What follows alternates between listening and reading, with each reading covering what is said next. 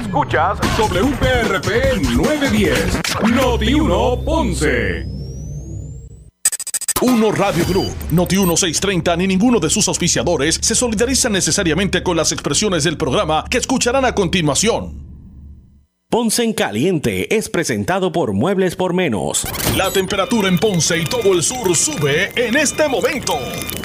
Noti 1630 presenta Ponce en Caliente con el periodista Luis José Moura. Saludos, buenas tardes Puerto Rico. Soy Luis José Moura. Bienvenidos todos a esta edición de Ponce en Caliente. Usted me escucha por aquí por Noti1 de lunes a viernes eh, a las 6 de la tarde, de 6 a 7, analizando los temas de interés general en Puerto Rico, siempre relacionando los mismos con nuestra región. Así que bienvenidos todos a este espacio de Ponce en Caliente, hoy miércoles 14 de diciembre del año 2022. Así mismo, 14, ya, ya como que se nos van las navidades y no hemos empezado. Este año se ha ido bastante rápido. Así que mire, gracias a todos por su audiencia, los que están en sintonía del 910 AM de Noti1 desde el sur de Puerto Rico. Usted puede escuchar toda nuestra programación en vivo a través del 910 AM y también a los que nos escuchan a través de la banda FM, así mismo como usted escucha, con toda la calidad de sonido que eso representa. Nos puede escuchar desde el sur a Noti1 y toda su programación a través del 95.5 de su radio FM. Así que gracias a todos por su audiencia. Hoy nuevamente recibimos, para nosotros una visita especial. Eh, hoy está con nosotros aquí en los estudios de Noti1 en Ponce eh, al eh, agente especial a cargo del FBI en Puerto Rico, el, jefe del FBI en Puerto Rico, eh, Joseph González. Está de regreso aquí a los estudios de Notiuno en Ponce y le damos de inmediato la, la bienvenida.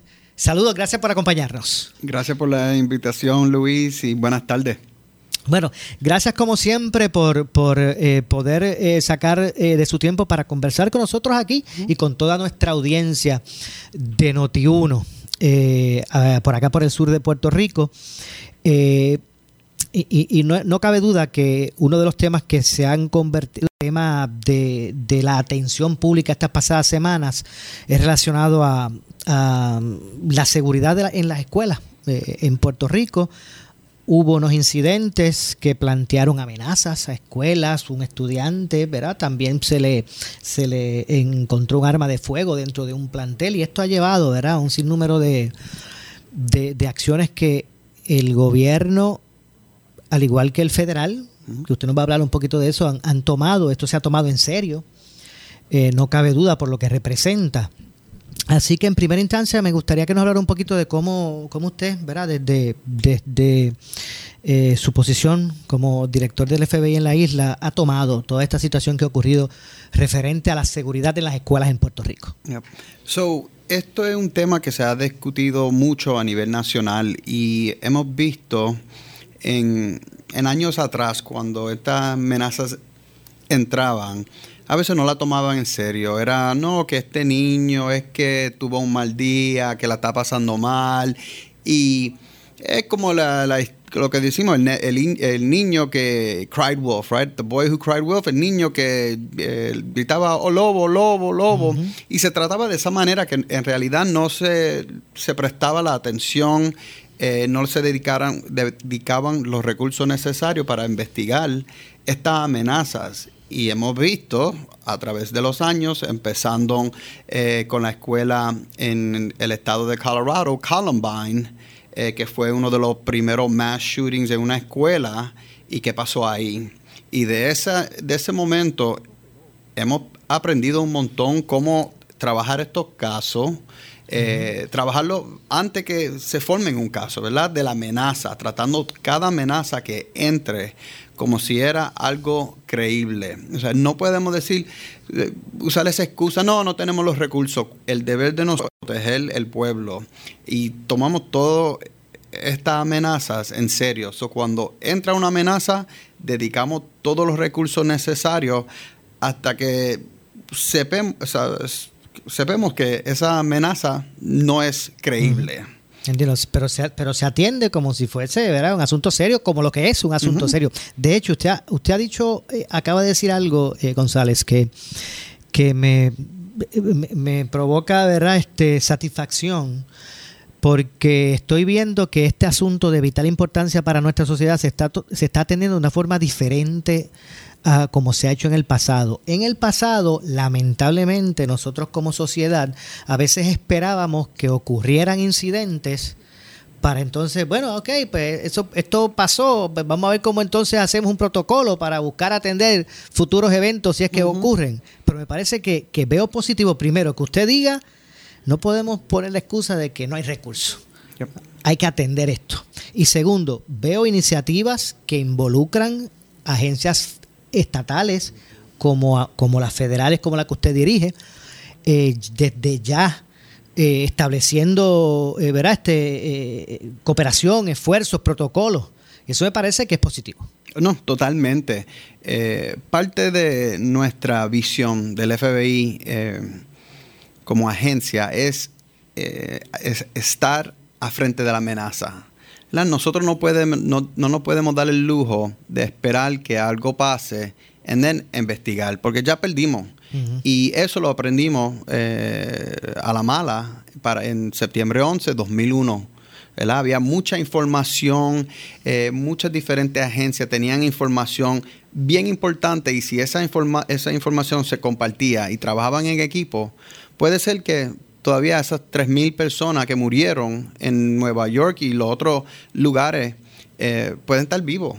Y so, para nosotros es importante tratarlo de esta manera, estar a frente. No queremos que esto se, se, ponga de moda en Puerto Rico, que esto es un chiste también, que, ah, no, que hizo una amenaza. No, hay consecuencias. Que mañana es el examen final de matemáticas y déjame llamar para para evitar el mismo, ¿verdad? Postergarlo, ¿verdad? Una, locura como esa. Y hemos visto a, nivel nacional casos así donde estudiantes llaman, eh, hacen la amenaza de bomba o que van a matar personas y de 17, 18 años, jovencitos, y cumplen cárcel, hasta 5 años de cárcel y, después de eso cuando salgan, su vida no, nunca va a ser igual y y le pone la, la, familia, los papás, en una situación bien, bien difícil. Eh, eh, eh, Joseph, los casos que se dieron en Puerto Rico y que responsablemente investigó el, el FBI, creo que fueron tres si no me equivoco. ¿Fueron tres amenazas que se dieron? Eh, fueron la semana pasada, sí, tres diferentes casos. Tres diferentes casos. Eh, que fueron liderados por la Policía de Puerto Rico y nosotros trabajamos con los recursos de nosotros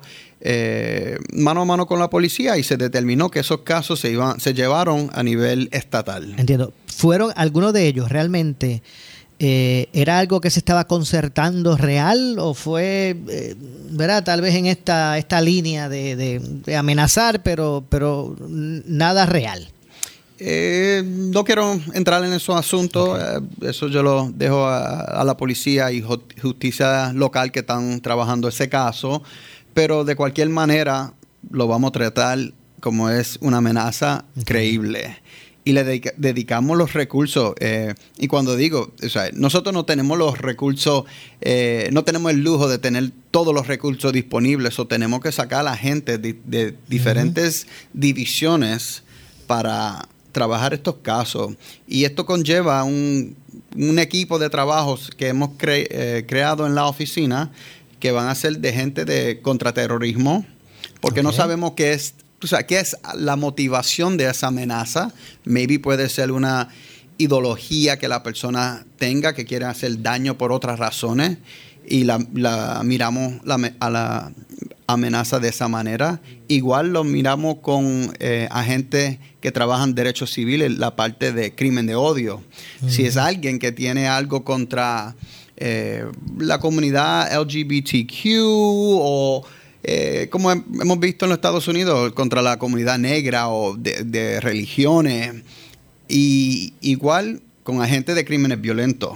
estamos sacando esto, estas personas de trabajando otros asuntos muy, muy importantes para dedicarse a investigar esto, este asunto. Sé que hoy usted estuvo en Ponce precisamente dando una charla con relación a este tema, al, tema del, tirador activo. Y esto es un, esto lo, esto lo digo yo porque es una conclusión que yo llevo. Me, me muestra el grado de, responsabilidad con este tema que, el FBI tiene, eh, usted como director, porque usted pudo haber enviado para acá a alguna gente que, que, sepa de eso, pero usted vino usted mismo, usted usted fue eh, usted vino a, dar esa charla. Eso eso muestra como que ese ese ese ese compromiso con atender ese asunto que es peligroso. No, exactamente, y eso es el propósito por yo venir y darlo directamente porque es algo que tomamos en serio eh, y no es, no es un relajo y hay consecuencias sobre esto. Eh, y como, lo, como mencioné, hemos visto esto en muchos estados. Eh, en los Estados Unidos pasando y hemos aprendido muchas cosas y lo más importante creo que es para los papás y personas que estén pendientes de sus hijos, qué están haciendo, qué tan, y ellos lo conocen mejor que nadie, que van a ver un comportamiento diferente, un cambio en la actitud.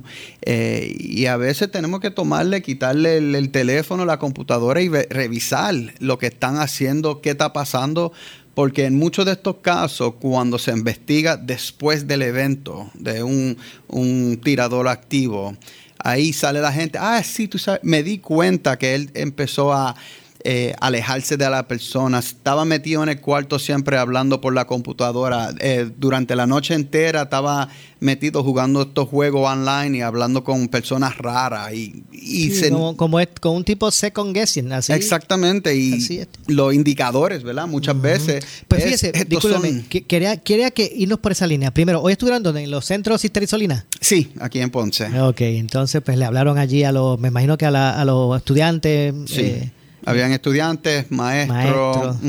Ok, entonces pues, pues hay indicadores. ¿qué, podemos decirle a la gente sobre, sobre esto? ¿Cómo, tratar de identificar? No sé si hay algún indicador que pueda llamar, levantar una bandera, cómo uno puede intervenir para, ¿verdad? Para, para poder este, alertar. Van a ser varios y van a ser diferentes porque cada persona es diferente, cada niño es diferente. Y eso porque digo que es importante que los padres, esos son la primera línea de defensa que tenemos, porque ellos conocen a sus hijos y ellos van a ver un cambio en la actitud eh, de su hijo. Y eso debe, eh, eh, ¿cómo es? Subir la bandera, el the, red flag. Exacto, levantar la, la, bandera de alerta. Exactamente y que empiezan a hacer preguntas. Eso no hay un problema de los padres hacer las preguntas. Eh, dudo que los niños están pagando su propio teléfono, es los papás que lo están pagando. So, eh, tienen todo el derecho para coger, con quien tú hablas, dame revisar. Eh, y esas cosas son muy importantes, pero normalmente los indicadores número uno es el cambio en comportamientos. Tú conoces a tu hijo mejor que nadie, va a ver cosas extrañas, cosas diferentes. Ok, y eso pues el padre es, básico porque como usted dice, conoce al hijo y sabe, bueno, este está retraído, algo está pasando con él. Sí, igual los maestros, los maestros a veces eh, pasan mucho tiempo igual con los estudiantes y saben quién es quién, cómo se comporta y, esas son cosas que deben, eh, o sea, a veces puede ser que no es nada, pero igual tenemos que hacer todo nuestro trabajo. ¿Qué va a ocurrir, verdad? Y eso es como para que los padres sepan, porque hay muchos muchos padres que tienen o que portan, poseen armas de fuego de forma legal y, tienen hijos, y tienen hijos adolescentes, ¿verdad? Este, ¿qué, qué le puedo, qué, qué, qué, pesa sobre los hombros del padre de este joven que se le encontró el arma en la escuela, que, era del padre, eh, que la poseía, poseía legalmente, ¿verdad? Como para que se cree mayor conciencia. Ya, no, importante, ¿verdad? Yo cargo mi alma de fuego tan pronto que yo llego a mi casa, está en una caja fuerte. Eh, yo tengo una niña, eh, una hija joven, eh, y es mi responsabilidad proteger ese, esa alma de fuego, porque nunca sabe, los niños son bien curiosos. Curiosos, exactamente. so, no darle la oportunidad y, y, nos toca a nosotros proteger a nuestros niños por, protegiendo esa alma de fuego. Es un privilegio que el Estado eh, te da eh, y hay reglamentos que va con eso. Y hay consecuencias si no como vimos en el caso de la semana pasada, este individuo eh, le quitaron el hijo. Exacto. Sí, sí, que, que, obviamente es extrema, la, la, consecuencia de ese tipo de, de, actos es extremo. Eh, y hay que verlo como una gran responsabilidad.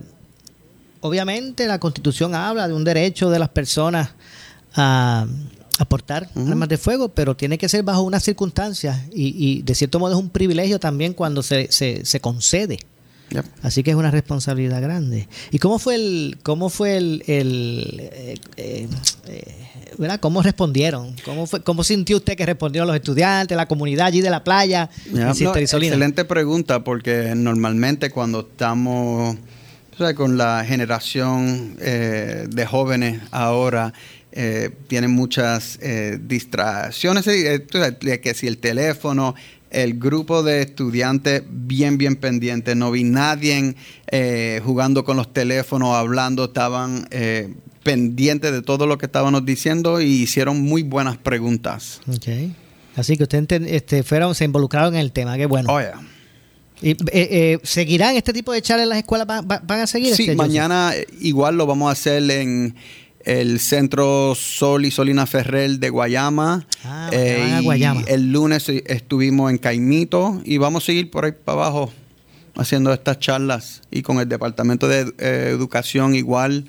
Um, es algo importante y no, no solo este tema, pero los otros, los crímenes contra los niños, eh, el, terrorismo igual. Y tema importante porque creo que a veces pensamos que Puerto Rico estamos eh, inmunos a todo esto y no es así. El, mundo se está poniendo bien pequeño y ya no hay estos eh, crímenes, no, hay fronteras. A veces pensamos como que eh, crímenes como la trata humana a veces pensamos que es de otros lados, por allá, de otros países, y, pensamos que aquí no ocurren eh, eh, esas cosas, y, bastante, ¿verdad?, equivocados que estamos. Oye, oye, vemos de todo, de todo, de todo, pero y eso es lo importante, estar a frente de esta amenaza, teniendo, teniendo estas conversaciones con eh, nuestros jóvenes, para que ellos entiendan lo que es y las consecuencias que llevan estas caso y, cómo reportarlo, ¿verdad? Creo que a veces la gente está preocupado si reporto, llamo a la policía, al FBI, si la información que yo doy va a ser confidencial, toda la información que da eh, va a ser confidencial y siempre le decimos en una emergencia 911, eh, eso es al que tiene que llamar. Um, y cualquier igual cuando te encuentres con una de estas amenazas o, o publicaciones en las redes, que no le des tampoco, eh, todo el mundo empieza a compartir esta información falsa, crea pánico. Eso también es, hay problema con eso. So, que sepa entonces la ciudadanía que eh, la presencia ¿verdad? del FBI en Puerto Rico es una real. No solamente están detrás del cuello blanco, es una real y que cuando la gente piense en el FBI aquí en la isla, no piense que es este FBI de las películas. No, están aquí. Están aquí y, y, verá, y estarán, están ejerciendo su, su responsabilidad, su compromiso. somos de aquí. Usted me ha dicho, disculpe que se me olvidó, usted me ha dicho era de Carolina, ¿era? nacido y criado en Nueva York, padres de mi mamá de Bayamón, mi papá de San Germán. Ah, verdad. Y ahora me acordé, y es que el momento que se le, le pregunté, la serie final del baloncesto en, en, Puerto Rico era entre Bayamón y San Germán. Exactamente. se olvidó preguntar a quién usted iba. en ese momento. Bueno, no cabe duda, ¿verdad? Que, eh, bueno, ¿verdad? Que, que, me parece que tiene una misión por delante bastante eh, comprometedora, ¿verdad? Acá en, la isla. Igual vamos a estar trabajando con la policía de Puerto Rico, eh, las policías municipales igual, para dar el, el, training, ¿verdad? El, lo que llamamos el alert, en donde, y esperamos que esto nunca pase en Puerto Rico, donde no necesitamos eh, hacer esto, pero igual con el caso de Columbine en, Colorado, eh, la policía llegó y todavía había un tirador activo, un estudiante en la escuela. Y ellos esperaban porque querían que llegara el jefe para darle instrucciones, cómo lo iban a hacer eso ya no es así. So, si hay una amenaza en una escuela donde hay alguien que está eh, en una escuela o un, donde centro comercial, un lugar escuela, iglesia, el mall, eh, el primero, si llega un agente del FBI con un municipal de Ponce y un policía de Puerto Rico, todos van a tener el mismo training para entrar al lugar y, enfocarse en lo que es la amenaza. Eh, eliminar, como decimos en inglés, eliminate the threat, eliminar la amenaza. Porque cada segundo es eh, importante cuando está pasando esto y tenemos que reaccionar de esa manera. So, vamos a estar el año que viene dando este, este seminario a diferentes elementos de la policía municipal y estatal para que den eh, eh, certificar a esa ese personal como instructores para den ellos ir y darle ese training a todas las otras los otros policías. Entiendo, bueno, me imagino, eh, me, imagino que verdad que, que es un eh, es un, eh, una responsabilidad grande y necesaria. Me parece que es necesaria que todos tengan ¿verdad? esos, esos training o esos protocolos que se van a actuar de inmediato. Un, un, asunto también adicional, ya se nos está ¿verdad? acabando el tiempo en el segmento. Eh, ¿Sigue en curso la investigación relacionada a la muerte del, del, militar aquí en el Tuque? sí, nosotros hemos cooperado con las otras, con la policía de Puerto Rico. Eh, igual con los aguaciles federales. exacto. Eh, que es la, misión de ellos es buscar fugitivos. Eh, y estamos compartiendo inteligencia y vamos a seguir hasta que... El que tiene a cargo la investigación principalmente es la policía de Puerto Rico. Exactamente. apoya este, los alguaciles que tuvimos por aquí a, Wilmer Ocasio recientemente. Estuvo con nosotros hablando de. Excelente amigo. Exacto. Wilmer este, Marshall, ¿verdad? Eh, de, los alguaciles, estuvo con nosotros también compartiendo información sobre eso. Apoyan, apoyan los, los, los, Marshalls y, y, el FBI. Sí, nosotros lo estamos apoyando igual con toda la inteligencia eh, que tenemos y lo que necesiten de nuestra parte. Esto es un equipo de trabajo. Entiendo. Y me parece, ¿verdad? Siempre, eh, y para separarme un poquito del caso ese específico, es importante el, que la ciudadanía también pues aporte, ¿sabes? porque me parece que si hay ocasiones que estas personas pues no se pueden identificar por mucho tiempo, es que deben estar ayudando a las personas, ¿verdad? A esconderse. Es importante que la gente se involucre, cuán confidencial es, mucha gente puede tener miedo, ver es que no me atrevo porque como están las cosas hoy en día, cuán confidencial es, eh, cuán seguro es que una persona forme parte de, ¿verdad? de lo que es una investigación criminal este, ofreciendo información sumamente importante. Eh, nuestro trabajo eh, no es posible sin el apoyo de la ciudadanía. Eh, la información que ellos aportan es totalmente confidencial y normalmente cuando hay el, pueblo está apoyando y ayudando, estos casos se llevan mucho más rápido.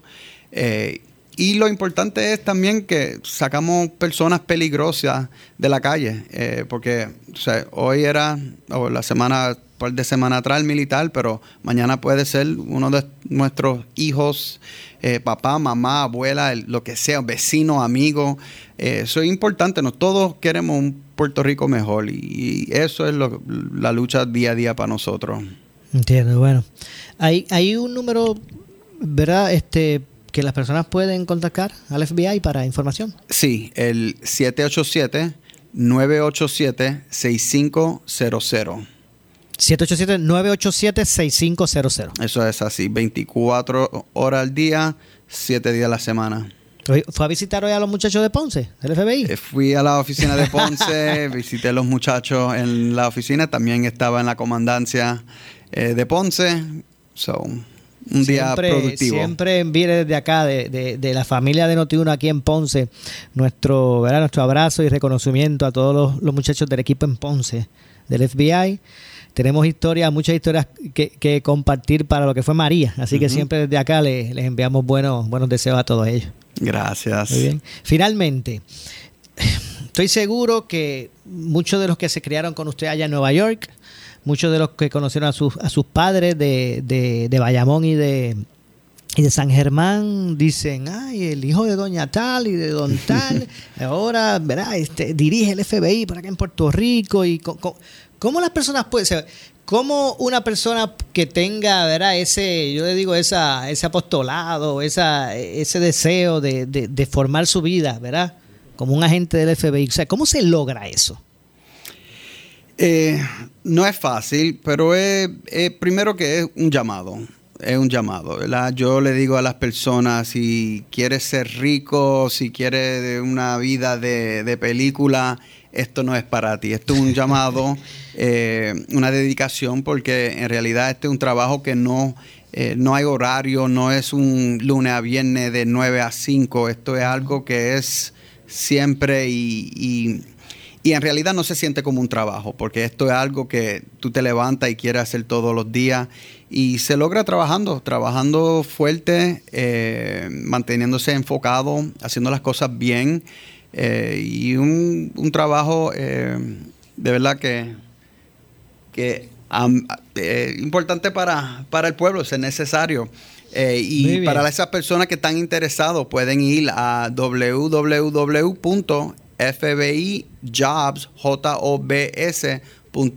y ahí te explica todas las diferentes eh, posiciones de agente, analista. Yo imagino que, allí, allí, en esa, ahí donde usted dice, fue donde aprendieron, eh, enseñaron a Limari, Cruz, eh, Cruz Rubio, a decir, no negamos ni confirmamos nada.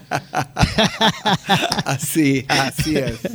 bueno, Joseph González, gracias. Gracias por estar con nosotros. Que le vaya bien ahora, mañana, ya en, Guayama. Gracias, Luis, y buenas tardes. Igualmente. Gracias, Joseph González, jefe del FBI en Puerto Rico. Más adelante continuaremos, conversaremos sobre, sobre otros temas. Gracias por estar con nosotros. Seguro que sí, gracias. Hacemos la pausa, regresamos de inmediato. Soy Luis José Moura, esto es Ponce en Caliente.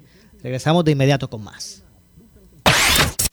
Le echamos más leña al fuego en Ponce en Caliente por Notiuno 910 de Jesús llene sus corazones del verdadero propósito de estas fiestas, paz, salud y fe para todos ustedes y de parte de esta empresa La Electrical queremos desearte feliz Navidad y un próspero año nuevo. Recuerda que el COVID-19 aún no ha terminado, cuídate. La Electrical, Centro de Distribución La Guancha Ponce, 787-842-1306, 787-842-1306. Jack Sweeney es un hombre que se ha dedicado a seguir el avión de Elon Musk y postear el lugar donde está el avión en las redes sociales, específicamente en Twitter. Musk ya se había molestado por esto y le había ofrecido 5 mil dólares para que dejara de rastrear su avión, de manera tal que la gente no supiera dónde él estaba. Pero él dice que por menos de 50 mil dólares no lo hace. Ahora le dice que por una entrevista en el avión. Yo soy Otto Oppenheimer, Otto Tecnología, en Noti1. Necesitas una enfermera, una ama de llave, necesitas un médico, pañales de... En Hospicio La Paz podemos ayudarle. Hospicio La Paz le provee a cada paciente de enfermedad terminal todos los servicios de cuidado médico en su hogar, a la vez que le ofrece apoyo y soporte emocional y espiritual tanto al paciente como a sus familiares. Hospicio La Paz. Llame gratis al 1-800-981-0032. 1-800-981-0032. Si tienes 40 años o más, la prevención es lo más importante para evitar el cáncer de colon, esófago o estómago. En Advance Endoscopy Center, el único centro de endoscopía ambulatoria acreditado en Puerto Rico, en Ponce Bypass, el doctor Álvaro Raymondé, gastroenterólogo por Certify, cuentan con los equipos más avanzados, incluyendo ultrasonido endoscópico para la detección temprana de lesiones que pueden desarrollarse en cáncer de colon, esófago, estómago y también cáncer de páncreas. Llámanos al 843-1129. Disfruta de la vida con tu Toyota nuevo pero que sea de Furiel, porque Furiel te trata bien. Garantía y servicio de primera tiene él. El mejor trato y negocio, sin duda tiene Furiel. Furiel Toyota, Bayamón 625-5700, Río Piedra 625-3000, Ponce Bypass 284-2020. Si se trata de un Toyota, primero venga Furiel. Somos Noti 1630. Noti 1630. Primera fiscalizando. En breve le echamos más leña al fuego en Ponce en Caliente por Noti 1910. Muebles por menos. Aquí encuentras todo lo que está a la moda para que decores tu hogar esta Navidad. Variedad en mercancía y entrega inmediata. En Muebles por menos no necesitas crédito y pagos bajititos siempre. Esta Navidad, pásala a tu gusto, visitando primero una de las tiendas de Muebles por menos. En Salinas, en Villalba y frente al cementerio de la 14 en Ponce. Te esperamos en Muebles por menos. Felicitándote en Navidad. Área sur está que quema. Continuamos con Luis José Moura y Ponce en Caliente por el 910 de tu radio. Bueno, estamos de regreso, estamos de regreso. Son las 6 con 33. 6 con 33 de la tarde. Soy Luis José Moura. Esto es eh, Ponce en Caliente. Usted me escucha por aquí por Noti1 de lunes a viernes. Eh, a las 6 de la tarde, de 6 a 7, analizando los temas de interés general en Puerto Rico. En esta ocasión, eh, a las 6.33, vamos ahora a conversar con la ex senadora eh, Miriam Ramírez de Ferrer, a quien de inmediato le damos la bienvenida. Doctora, gracias por estar con nosotros. Ay, gracias a ti por invitarme. Un saludo a todos los que nos escuchan. Qué bien, gracias a usted como siempre por, por atendernos, ¿verdad?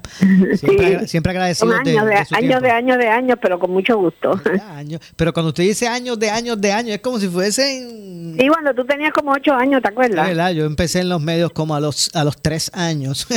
Más o menos, sí, cuando estaba empezando a hablar. Pero la verdad es que sí, que, que yo creo que al menos, para no equivocarnos, tiene que ser más de, de, de, de 20 años, más de 20, fácil. Oh, sí, bueno, tú, no, para que tú veas cómo huele el tiempo. Yo me envolví con la campaña de Bush en el 1979, Ajá. en el 80, este 79, pero que en el 80 fue la primaria, pero él vino a Puerto Rico en el 79 y ahí fue donde yo empecé a meterme en cosas políticas porque la gente quería saber, yo me hice, yo, yo fui a conocerlo y se hizo amigo mío hasta el día que murió, yo fui a la funeraria, a, lo, a los funerales, a los funerales familiares. Uh -huh. Pero este eso fue lo que me metió a mí en la política. Pues yo no eso no fue mis planes, mis planes son es lo que mi profesión y mi, mi cariño es hacia la medicina. Okay. Pero me, me, tiró eso en la política de cantazo y como que no sabía dar para atrás y tampoco me, me, gustaba, o sea, me gustaba yo poder estar en un sitio que pues bien a Puerto Rico, pero para aquel entonces que todavía tú verdaderamente eras bien joven, eh, yo bregaba con Milo Vargas, con los muchachos de Mayagüez, y yo digo que ellos fueron ah, los que me hicieron, porque ellos fueron okay. los primeros que empezaron a entrevistarme. Y así fue como que con las entrevistas, fue que yo empecé a, empecé a decirle a la gente lo que había, yo empecé a hacer viajes a Washington.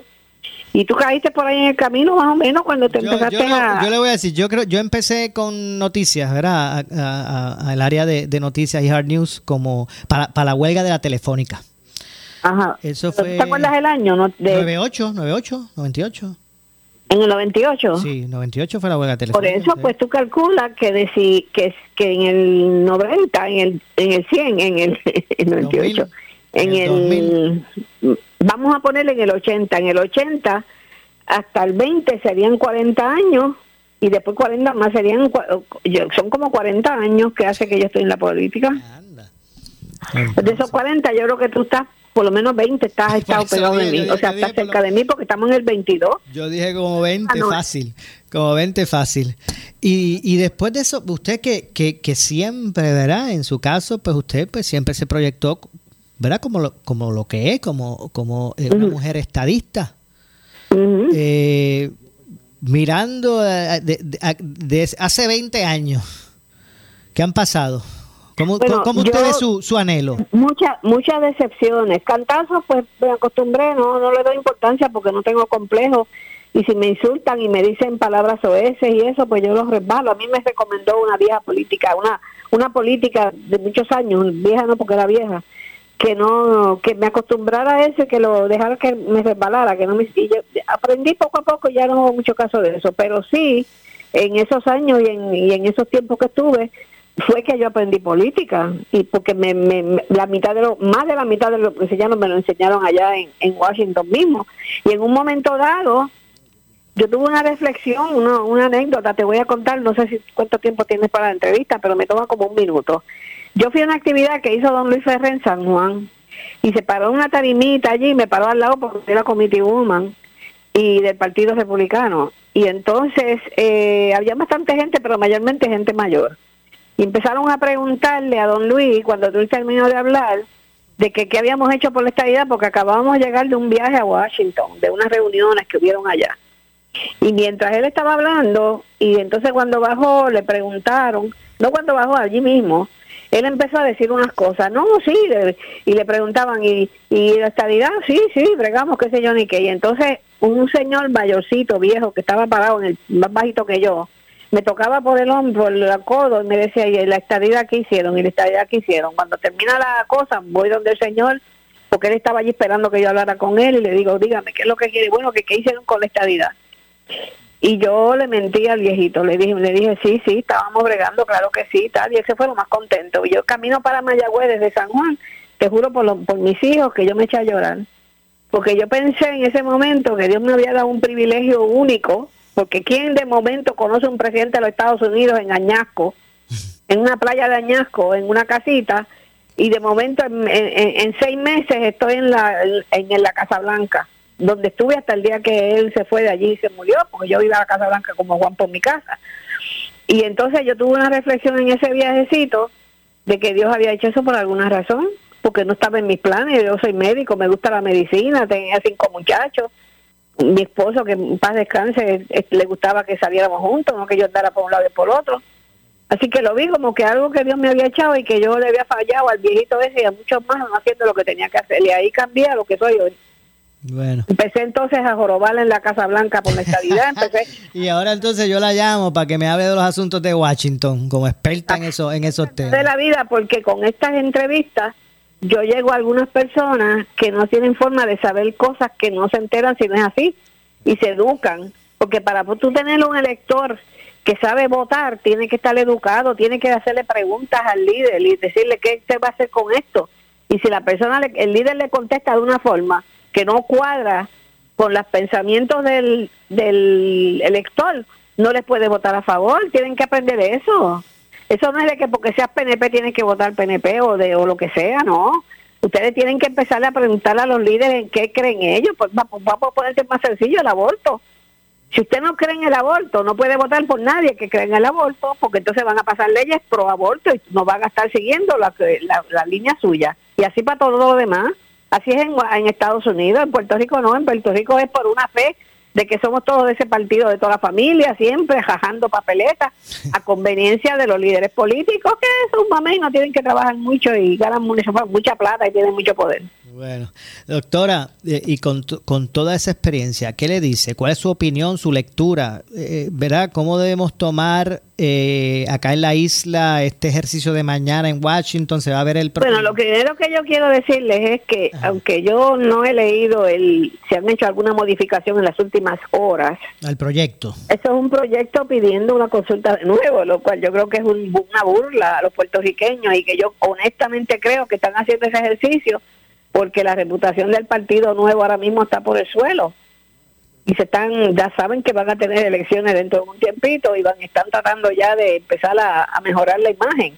Esa es mi opinión, porque ese proyecto no está indicado para que vaya para ningún lado. Y cuando te digo que no vaya para ningún lado, te voy a decir las razones y por qué tiene los, las cosas en contra. Lo primero es que tiene que ir al Senado ese proyecto y el tiempo para terminar este Congreso, repito, Congreso es, no es un edificio, no son gente, Congreso es el, el, tiempo de reunión de ese grupo que lo llaman Congreso. El primer Congreso fue el número uno, por allá atrás, en el 1800, cuando fuera. Y ahora están en el 117 y a partir del 31 de diciembre, cuando se convoque el Congreso 118. Todo lo hecho en el Congreso anterior, en el 117 en este caso, se borra. Es como si cogiera una pizarra y lo limpias todo. Si quieres ese proyecto otra vez, tienes que volverlo a presentar en enero y trabajarlo de nuevo. Así que tienen el, contra el reloj tienen eh, unas navidades por medio donde el Congreso se va de vacaciones y el Senado también y necesita salir de los dos lados para convertirse en una realidad. Pero vamos a suponer que sí que puede hacer todo eso. El problema más grande que tiene el proyecto es que yo no sé qué clase de negociación hicieron, que el proyecto no es lo que la gente cree. El proyecto es, en parte, autoriza a que Puerto Rico se pueda ir por la independencia llevándose la ciudadanía americana. Los análisis que me han hecho gente en Washington con eso, los análisis, esto puede ser fallido, uno no sabe quién va a votar por allá de una manera y de otra, es que de esa manera este no haría falta la estadidad porque la gente se puede llevar la estadidad para donde sea y Puerto Rico se podría podría ser un país independiente que están cabildeando junto con, con, algunos PNP que están vendidos y, y yo he recibido recomendación de que llame a la gente que yo conozco para intentar eh, que ese proyecto no se apruebe.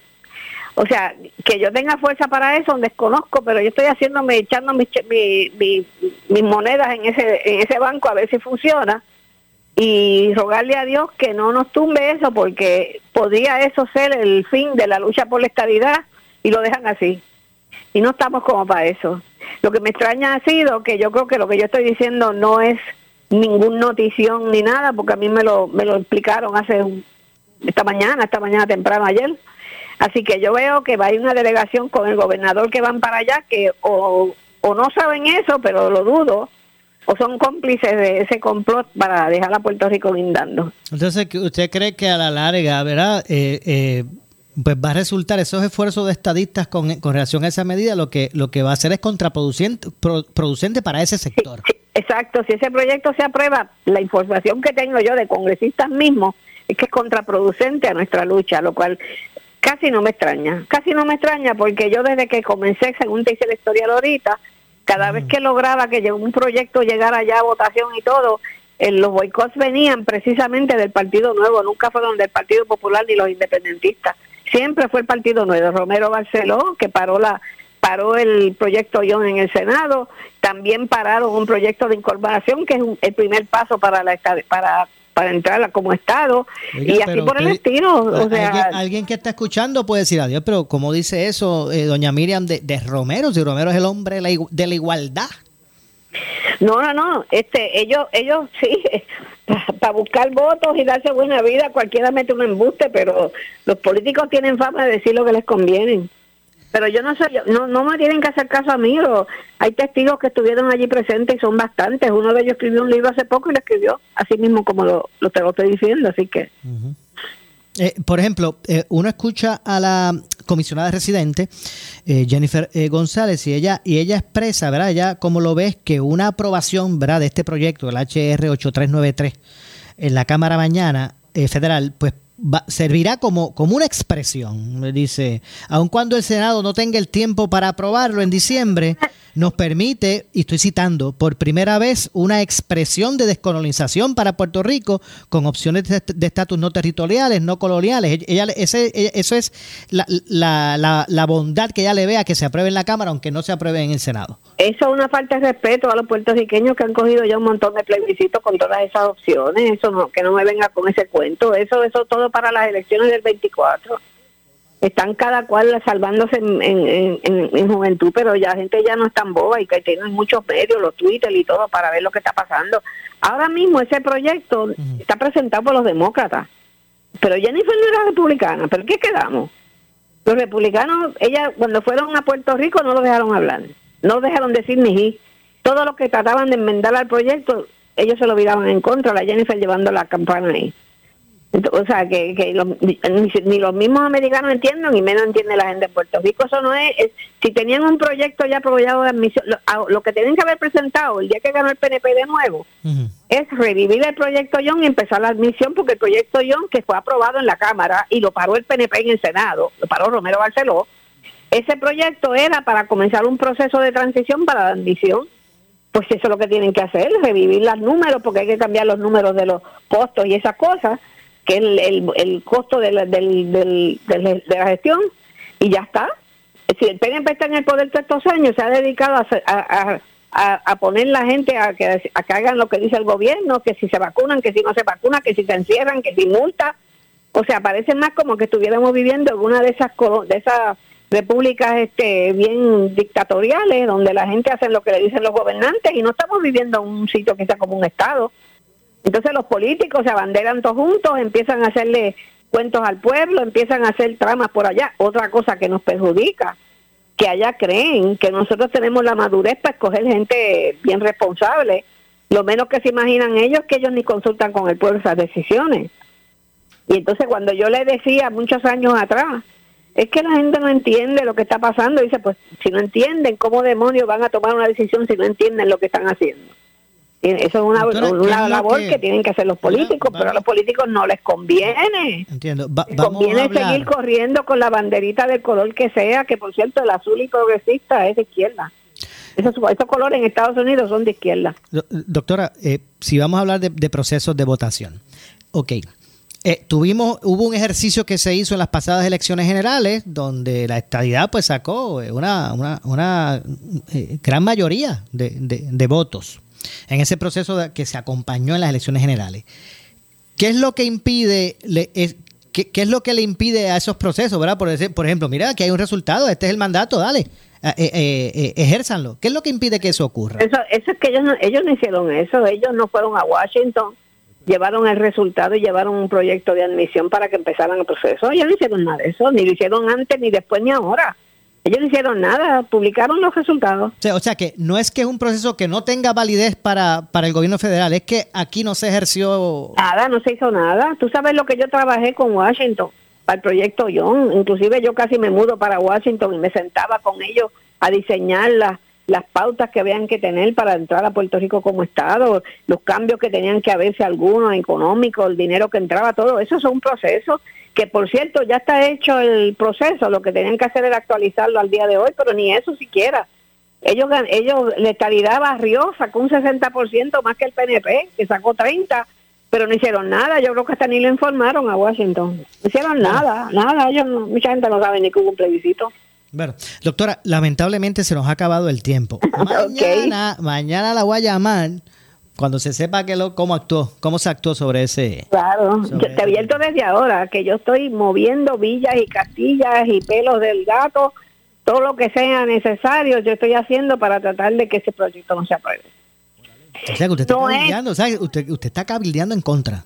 En contra, y no es un cabildeo en contra de la estabilidad, que es lo que ellos enseguida dicen, no es un cabildeo a favor de la estadidad porque nos está enredando en la marabunta esa, mala maña esa de que sigamos como una colonia como estamos. Bueno, doctora, gracias. Esperemos hablar mañana sobre todo esto. Gracias a usted por participar. claro que sí. Igualmente, muchas gracias, doctora. Miriam Ramírez de Ferrer, hago la pausa, regresamos con el segmento final. Soy Luis José Moura. Esto es Ponce en Caliente. En breve le echamos más leña al fuego en Ponce en Caliente por Notiuno 910. Muebles por menos. Aquí encuentras todo lo que está a la moda para que decores tu hogar esta Navidad. Variedad en mercancía y entrega inmediata. En Muebles por menos no necesitas crédito y pagos bajititos siempre. Esta Navidad, pásala a tu gusto, visitando primero una de las tiendas de Muebles por menos. En Salinas, en Villalba y frente al cementerio de la 14 en Ponce. Te esperamos en Muebles por menos, felicitándote en Navidad. El área sur está que quema. Continuamos con Luis José Moura y Ponce en Caliente por el 910 de tu radio. Bueno, estamos de regreso ya en nuestro segmento final. Soy Luis José Moura. Esto es Ponce en Caliente. A esta hora son las... Eh, bueno, ya son las 6 con 51, 6 con 51 de la tarde. Lo que escucharán a continuación es una entrevista auspiciada. Bueno, y es que nos acompaña en línea telefónica la licenciada María Evicens, abogada de quiebras, para obviamente hoy, nuevamente como todos los miércoles, comenzar, conversar sobre los asuntos referentes o relacionados a las leyes federales de quiebra. Saludos, licenciada, gracias por acompañarnos. Saludos, Maura, a ti, a los radioescuchas y a los que nos ven por Facebook. Seguro que sí. Gracias, como siempre, por estar con nosotros. La pregunta de hoy es la siguiente. Si estoy, ¿verdad?, eh, en quiebra, bajo, bajo una quiebra. Bueno, no, disculpe, la que quiso decir es lo siguiente. Si estuve en quiebra de capítulo 13, repito, si estuve en quiebra de capítulo 13 y me la desestimaron, ¿podría radicar otra vez, licenciada? Sí, Maura, eh, se puede erradicar una quiebra nuevamente con unas restricciones o con unas condiciones que te voy a explicar. Primero que todo, sabemos que la quiebra de capítulo 13 es la reorganización o plan de pago, donde tú te vas a coger ese capítulo por un término de 36 meses mínimo, por lo general máximo 5 años, 60 meses. Eh, cuando usted está cogido una quiebra, a usted se le puede desestimar la quiebra por muchas razones, ¿verdad? Usted no perdió su trabajo porque un requisito uno, 13 es tener una fuente de ingresos Usted puede estar en una quiebra con su cónyuge, uno de ellos perdió el trabajo, ya no pueden pagar la quiebra. Eh, tuvo una enfermedad, ¿sabes? Igual que la gente se acoge a quiebra por diferentes razones, se le puede desestimar por diferentes razones y no necesariamente porque usted haya sido irresponsable. Siempre en una situación durante el caso que no pudo, le desestimaron la quiebra. Ok, una quiebra. Usted puede volver a erradicar una quiebra.